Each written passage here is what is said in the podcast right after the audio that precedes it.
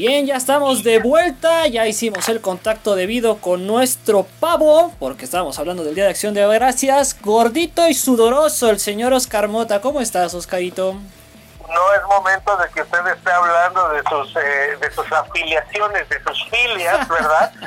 Pero la realidad es que sí, ya después de algunas situaciones con la comunicación venimos aquí y sobre todo interesante todo lo que ya platicaron con respecto a Día de Acción de Gracias, de ciudadanos y demás a ver eh, cómo, cómo va cerrando obviamente la parte de la temporada, que creo yo que en este momento sí, a partir de ahorita yo creo que ya hay que contar verdaderamente los partidos como son, ¿no? Muchos de ellos de vida a muerte, yo creo que a partir de ahorita ya sabemos a los cuales ya no hay nada absolutamente que hacer, no van a mejorar de aquí a diciembre, y al contrario, los que verdaderamente pueden alcanzar un tope. Efectivamente, ya lo platicamos la semana pasada el tema de la conferencia americana, pierden algunos, ganan otros y las cosas se complican aún más para esa conferencia en específico. Bien, bueno, vamos a cerrar nuestro programa con este dato y con una pequeña investigación que hizo un servidor en torno a la Universidad de Alabama. ¿Por qué? Porque en la semana número 10 ganaron tres jugadores que hoy en día son figuras, por así decirlo, de sus respectivos equipos. Estamos hablando de Tua Tagovailoa con los Delfines de Miami, Mac Jones con los Patriotas de Nueva Inglaterra y Devonta Smith con las Águilas de Filadelfia. Y aparte de que esto se da por primera vez, pues evidentemente se da por el plan, por el equipo y por lo que ha montado desde que se ha vuelto su head coach, el señor Nick Saban, que por ahí me cuentan, señor Ricardo Rodríguez, que usted no se lleva muy bien con Nick Saban. Quiero aclarar, quiero aclarar que ese es uno de esos chismes inventados por Oscar Mota. Yo reconozco el prestigio que tiene Nick Saban en el, en el college football. Desde sus años en LSU, eh, lo he seguido, pero eh, tampoco quiero decir que pues tampoco me, encanta cómo su programa desarrolla mariscales de años para acá. Sin embargo, pues bueno, de, de, que es el programa más competitivo de la conferencia del sureste y que esa es la conferencia más disputada de, la NCAA en el CBS, pues es innegable, ¿no? O sea, Nick Saban es, es este ya un histórico y, seguramente va a estar en el Salón de la Fama de la, de la NCAA del colegial pero pues sí, no me encanta cómo producen a los a los corebacks, eso es definitivo, su desarrollo de corebacks no me encanta. Este, y por ahí yo siempre he dicho que Nick Saban es sumamente rígido, eh, con él, híjole, te mueves tres, tres pasos inadecuadamente y ya te quito la beca. Sí, te creo, sí, te creo. Eh, y bien, es respetable definitivamente su opinión. Eh, rápidamente hacemos un repaso. Bueno, desde que Nick Saban está con Alabama, ha ganado 5 de los últimos 10 campeonatos de la NCAA. El primero fue cuando se impuso a Ohio State, cuando en su equipo y bueno, estaban grandes figuras, ¿no? Estamos hablando de Mark Ingram, o bueno, que posteriormente fueron figuras en la NFL, Mark Ingram, Trent Richardson, por ahí también pasó Eddie Lacey, Amari Cooper, ¿no? En aquel bicampeonato que consiguen en el 2012. También ha tenido, obviamente, a Derrick Henry como corredor, cuando derrotaron 45-40 a Clemson. Y eh, también lo más reciente, ¿no? Lo que, lo que ha logrado ahora con Mac Jones. Hablamos de Tagovailoa, que si bien se benefició de una lesión, ¿no? Pero termina entrando y termina dándole el título a Alabama. En total, ah, sin contar nada más lo de Saban, son 16 títulos oficiales los que tiene Alabama, coronándose como el segundo equipo con más campeonatos en el fútbol americano colegial, por debajo de la Universidad de Yale, quien sumó 18, aunque estos fueron antes de la era profesional. Y bueno, como usted lo ha dicho, señor Ricardo, la conferencia SEC o la Southeastern Conference, pues no es ninguna sorpresa, ¿no? Que es la mejor colegialmente hablando en los Estados Unidos hasta abril del 2020, de donde han salido 339 jugadores en los últimos 4 años. Y evidentemente el primer lugar de esta conferencia lo ocupa Alabama, que ha producido 56. Le siguen Florida con 35 y LSU con 32. Y bueno, en términos de jugadores, señores, sabemos cómo estuvo más o menos el tema del draft este año. Además de Devonta Smith y de Mac Jones que fueron seleccionados en la ronda número 1, también en esa misma ronda fueron elegidos Jalen Woodle de Miami, Patrick Sultan para Denver, Alex Leatherhood para las Vegas Raiders y el entabotao Najee Harris para los aceros de Pittsburgh.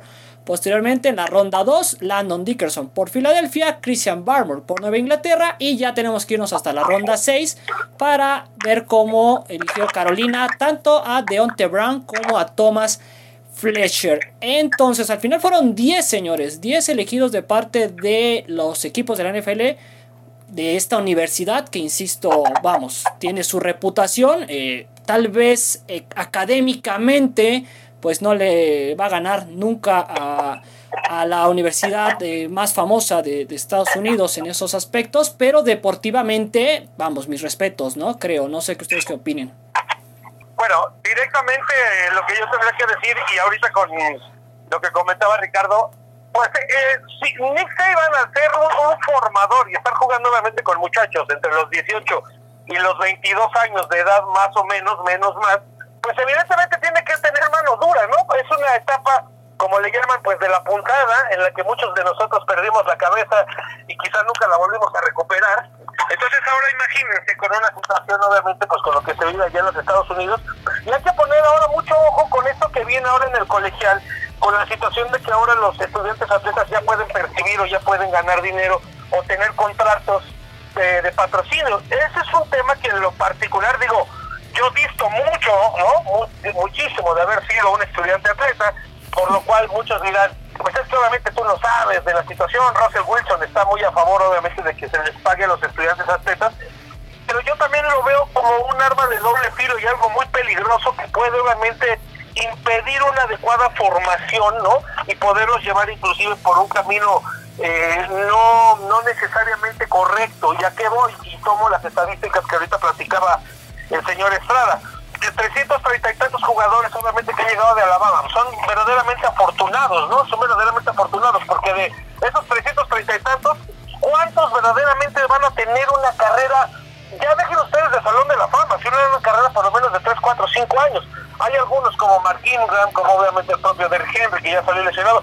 Ren Richardson, que terminó jugando inclusive en la LFA de México, no porque eso sea malo, sino que, pues obviamente como hasta dónde puede llegar inclusive ya ahorita el programa de Alabama o a lo mejor un, un eh, futbolista, un jugador, ¿no? Entendiendo futbolista como un jugador de fútbol americano en este caso, puede llegar, ¿no? A este programa. Para concluir, y bueno, al menos esta primera intervención, yo lo que pienso es que el programa de Alabama pues es exitoso, sí, verdaderamente por esta parte de la disciplina y sí por esta verdadera forma en la que saben cómo competirse unos a otros, ¿no? Ahí también por ahí hay que hablar de Trevon Diggs ahorita actualmente, ¿no? También de allá de, Alabama.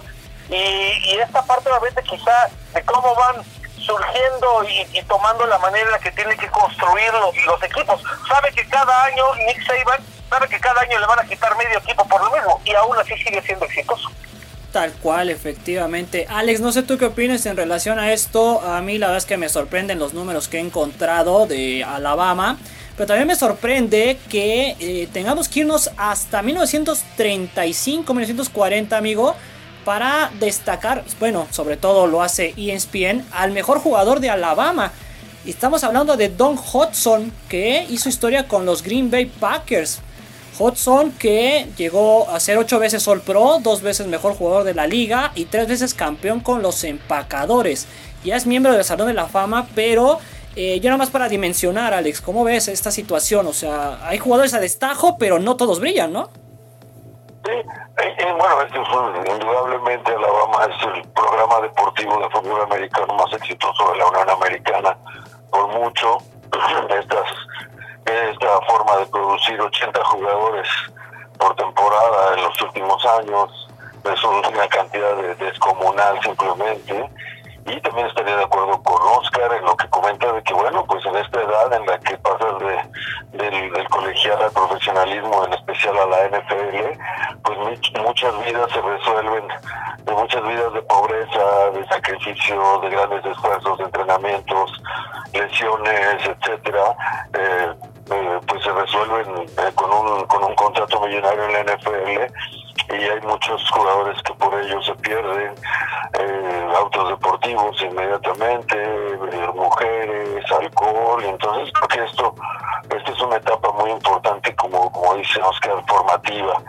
Y al, contrario de lo que de lo que piensas Oscar, creo que el hecho de percibir algún dinero durante tu etapa colegial también podría ser alguna forma de, de, de, de ser eh, pues empezar a ser ganancias y saber que tienes un futuro en el, en el deporte profesional y que pues debes empezar a administrar tus, tus recursos, ¿no creen? En eso estoy de acuerdo, mi, querido Alex, y, quiero platicarlo también de, inmediato, pero, pero, tenemos que hablar nuevamente de este pero, y lo que acabas de mencionar, si, si, con, si cuando sales y teóricamente, ¿no? Que no es la mayoría, aunque sí, sí debería de serlo, pero si los jugadores salen teóricamente con un título universitario, ¿no? Y con, digamos, una educación medianamente ya encaminada o completamente encaminada, y que, insisto, no son todos, pero terminan haciendo estupideces como la de Henry Rocks o tantos otros, ahora imagínate si a un chavo de 18 años, por el hecho de correr bien las 20 yardas, ya le das un contrato millonario por salir en un paquete de galletas, en lo que sea, sí, probablemente le solucionaste al momento al momento lo que pueda, eh, eh, los problemas que pueda tener con su familia. Pero este deporte, ustedes lo saben, es de lesiones. Y si se termina lesionando en el momento y no termina su carrera y ya se acostumbró al dinero solamente por acarrear el balón, ¿qué va a pasar entonces con él cuando tenga 22, 23 años, que tenga una carrera trunca, no solamente en el deporte, sino probablemente también en el estudio? Pues va a terminar engrosando las filas de delincuencia y ya me estoy metiendo muy en programas tipo señorita Laura y lo que sea, pero bueno, lo mismo, o sea, creo que sin estar completamente en desacuerdo con que ganen dinero, pero sí lo veo como, como, como complicado, peligroso, y comprendo la parte que dice Alex, a lo mejor funcionaría como para enseñarles también a administrarse, está bien, pero hay que ver ciertos candados, ¿no? No, no sé, es un tema duro verdaderamente. Total, totalmente poner ciertos límites, poner ciertos límites de, de ganancias y, que pues, lo, pudieras usar, digamos, eh, rebasando medio millón de dólares que lo pudieras usar después de los de los 23 años o no sé, algún plazo, como como paga la lotería en Estados Unidos, ¿no? Que te, que dice, bueno, ¿cuánto? Si te sacas 50, 50 millones, no te los dan los 50 millones, te, te dan primero, ¿sabes qué? ¿Cómo quieres? 5, 10, pero te vamos a dar 10 y luego te vamos a dar 2 cada año, como quieres, o sea. Eso podría ser una fórmula. Y, que, y sobre todo, ¿no? A lo mejor también supeditado a calificaciones, a su propia beca, a, a que saquen su título, ¿no?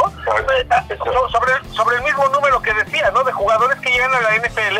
O sea, es brutal y verdaderamente dimensionar la parte de que en la preparatoria practican el fútbol americano a nivel registro, ¿no? O sea, que tengan registro la, la NCAA y demás, más de 20 mil, 30 mil jóvenes, de los cuales obviamente la universidad se reduce a unos 10 mil y de los cuales pues solamente llegan al draft 350, ¿no? Y de esos 350, ¿cuántos hacen una carrera? 10, 15 por, por generación. Entonces, es un tema ¿no? interesante que hay, que poner en la mesa ahí. Total, totalmente de acuerdo, señores. Y además para cerrar con este tema, eh, un poquito de historia. Bueno, Alabama fue. Ay, no, no, habla del señor historia, no. No, no, ese fue Alex. ¿Qué pasó? ¿Qué pasó?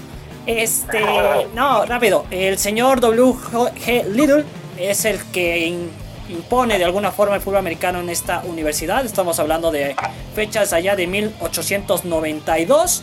Su primer eh, partido no oficial, por así decirlo, fue ante las escuelas secundarias de Birmingham, a las que derrotaron 56 a 0. Y ya como tal, el dato revelador, el dato interesante es que esta escuela, cuando tuvo a Wallace Wade como su entrenador en jefe, se empieza a acercar evidentemente a los tazones colegiales y gana el Rose Bowl de 1926, derrotando a Washington 20 a 19. Y para aquellos que no conozcan cómo está el tema de las universidades y demás, bueno, creo que es una buena invitación a que vean la película Un sueño posible o The Blind Sight en, inglés, donde se platica de Michael Oyer, ¿no? Este jugador que sabemos, eh, se cuenta más o menos su vida, cómo es que va evolucionando en la escuela y demás, hasta que llega el momento de ser reclutado y termina escogiendo a Ole Miss, ¿no? La Universidad de Mississippi y que no recuerdo ahorita muy bien si estaba por ahí Alabama, pero bueno, es como un, ejemplo solamente para, para que ustedes la de, la de All Miss de, Eli Manning. Exacto, por ejemplo, ¿no? Por ejemplo. Pero obviamente dramatizado y todo, y que además sale Sandra Bullock, Dios mío. Sí. Por favor. pero, pero obviamente es un gran ejemplo. O sea, al, final del día, insisto, ¿no? Lo vemos muy dramatizado, no por eso significa que sea mentira. Claro que hay muchísimos, muchísimos eh, jóvenes ahí en Estados Unidos. sus programas deportivos pues parece que están hechos precisamente para ello, ¿no? O sea, yo no soy el especialista en eso, mucho menos, pero yo no sé cómo funciona la economía de ese país que verdaderamente tiene unos eh, huecos o unos eh, señalamientos de pobreza importantes, pero para ayudarlos, ¿no? Para solventarlos, pues están bien ejecutadas y bien diseñadas sus ligas profesionales. Entonces, tal cual, ¿no? Sales, puedes nacer quizá en la miseria, pero si te dedicas al deporte y no andas, no andas, pues perdonando la palabra, ¿no? Pero si no andas de cabrón, pues entonces puede ser altamente probable que puedas este, tener éxito y no solamente monetario. Efectivamente, Oscar, muy bien. Bueno, pues así llegamos al final de este programa que se ha vuelto un poquito largo, pero esperemos que ustedes escuchen de principio a fin porque tocamos temas súper interesantes. El señor Oscar Mota llegó hasta el final como se está volviendo una tradición, pero bueno, nos aportó cosas interesantes. El señor Ricardo Rodríguez perdió la llamada como es una costumbre, así que le vamos a tener que marcar para que nos brinde sus últimas palabras al respecto de este podcast. Bien, pues como le he dicho, llegamos al final después de eh, hacer una vaquita para que el señor Ricardo Rodríguez volviera al ruedo. Vamos a empezar a despedirnos y vamos a comenzar pues por lo malo, porque ya nos amenazó el señor Oscar Mota con que trae algo supuestamente él muy interesante. Señor Mota, muchas gracias. ¿Algo más que añadir? Dos puntos. Primero, el antidato de esta semana en el cual también me siento yo terriblemente ofendido porque muy de la historia de Alabama y muy números y todo eso, pero dejé hasta el final ver si no eran capaces de hacerlo y lo hicieron, de omitir a la leyenda del fútbol americano colegial en los Estados Unidos, egresado orgullosamente de Alabama, ni más ni menos que el señor Forrest Gump. Forrest Gump, egresado orgullosamente de la Marea Roja de Alabama, es la leyenda de esta semana, parte obviamente del antidato. Y número dos, para terminar, solamente un detalle que quería comentar de ONEFA. Yo sé que esto es donde solamente cabe la NFL, pero creo que es un detalle que está para debate y está sabroso. El fin de semana van a jugar en el equipo de Pumas Zacatlán, que por cierto acaba de obtener su primera victoria la semana pasada. Va a jugar contra el equipo de Águilas Blancas. Pero van a jugar en el estadio de Ciudad Universitaria a puerta cerrada. Ese no es el detalle. El detalle es que se publicó hace unas horas una carta presuntamente firmada por los jugadores de Pumas CEU, y digo presuntamente porque ya empezaron ahí los debates en que esto está, fue mandado por un directivo y cosas así. La carta dice que según los jugadores de Pumas CEU no quieren que los jugadores de Pumas Zacatlán sean locales en Ciudad Universitaria porque sus jugadores no son de matrícula completamente universitaria. He sabido que, bueno, eh, ya para esta temporada un 60% de los jugadores que integran el roster de Pumas Zacatlán vienen de otros programas de fútbol americano, algunos fueron exborregos, inclusive hay un jugador con ascendencia asiática también por ahí, y entonces según esta carta dice el estadio de CEU solamente ha sido forjado por jugadores que en su mayoría necesitan ellos un 80% tienen matrícula original de Pumas, o sea que estudian dentro de la UNAM. Me parece un tema de debate en el cual yo si tomara partido creo que tendría que estar en medio por la parte de que sí creo que tiene que ser respetado el campo de Ciudad Universitaria, sí, pero también se me hace exageración que no se lo presten a alguien que también representa la universidad, que son los, los, los Pumas de Acatlán. Si fueran a jugar como locales los borregos o los propios burros blancos, pues a lo mejor ahí sí entendería yo este patrioterismo universitario. Pero ahorita no lo sé tanto. Entonces, solamente dejo este comentario. Muy bien, así la rivalidad entonces en la ONEFA aquí en el fútbol americano nacional. Muchas gracias, Oscar. Señor Alex Madrid, ¿algo más que añadir, señor? Incluso, bueno, ahora nada más para terminar, que en, el, México, bueno, está creciendo el fútbol americano, está lo de la UNEFA, está la FAM, está la Liga de Fútbol Americano Profesional, entonces, bueno, al parecer que el Tocho Bandera que se juega ya en muchas en muchas partes de, México, así que pues el, el campo para el fútbol americano en México está muy abierto. Tal cual, muchísimas gracias mi Alex. Y sí, de hecho, ayer se anunció la fundación de una nueva franquicia en la LFA, la Liga de Fútbol Americano, con los Galgos de Tijuana. Así que, bueno, pues bienvenido y el mayor éxito para ellos. Señor Ricardo Rodríguez, sigue con nosotros, ¿verdad? Afortunadamente, Oscar Mota no me ha saboteado como ya lo hizo dos veces en este, en este partido, pero bueno, este, apuesto que él está con esa plantilla de referees que siempre ha eh, apostado por Tom Brady, yo, yo sé que él está con ellos, pero bueno, aquí andamos. Ya nada más para terminar, quiero comentar que justamente, retomando un poco uno de los temas que se trataron en este podcast, los equipos que van a ver acción eh, dentro de una semana en el Juegos de Acción de Gracias, este fin de semana, pues tienen compromisos importantes. Dallas habrá de jugar contra los jefes de Kansas City. Eh, por ahí también eh, los eh, Bills van a jugar un partido bastante, bastante duro contra los Colts, que va a ser allá en Buffalo. Por ahí los Leones, de los que tanto hemos hablado, van a jugar contra los Cafés. Ese partido estará interesante porque, pues, viendo cómo está la liga, creo que todo puede pasar, ¿no? Por ahí los Ravens se medirán contra Chicago. Entonces ahí pues yo creo que los Ravens podrían reivindicarse un poquito, ¿no? Después de su descalabro contra los Delfines, creo yo. Total. Y por supuesto eh, vamos a tener también em, por ahí eh, acción de los Raiders, los Raiders de Las Vegas, en contra de Bengalíes, que también me parece que va a ser un partido cerrado. ¿eh? Perfecto, señor Ricardo Rodríguez. Yo eh, me puse un poquito triste porque no mencionó el Sunday Night esta semana. Mis acereros van a Los Ángeles y eh, espero que empaten otra vez porque la neta es que sí creo que van a perder. Entonces, ojalá y, sumen un, empate más y bueno, no pasemos eh, a mayores, ¿no? Que no haya ahí consecuencias negativas para los acereros. Muy bien, eh, mandándole un saludo al señor Arturo Palafox y a Dan Friedman que se han eh, vuelto unas divas y que ya no participan en este podcast. No, no es cierto, para nada, es broma. Eh, nos despedimos, muchísimas gracias por escucharnos. Largo podcast el de esta ocasión, pero ojalá les haya gustado. Síganos por favor en Spotify y en Twitter estamos como arroba Sportball1. Yo soy Ángel Estrada, muchísimas gracias por haberme escuchado. Hasta la próxima.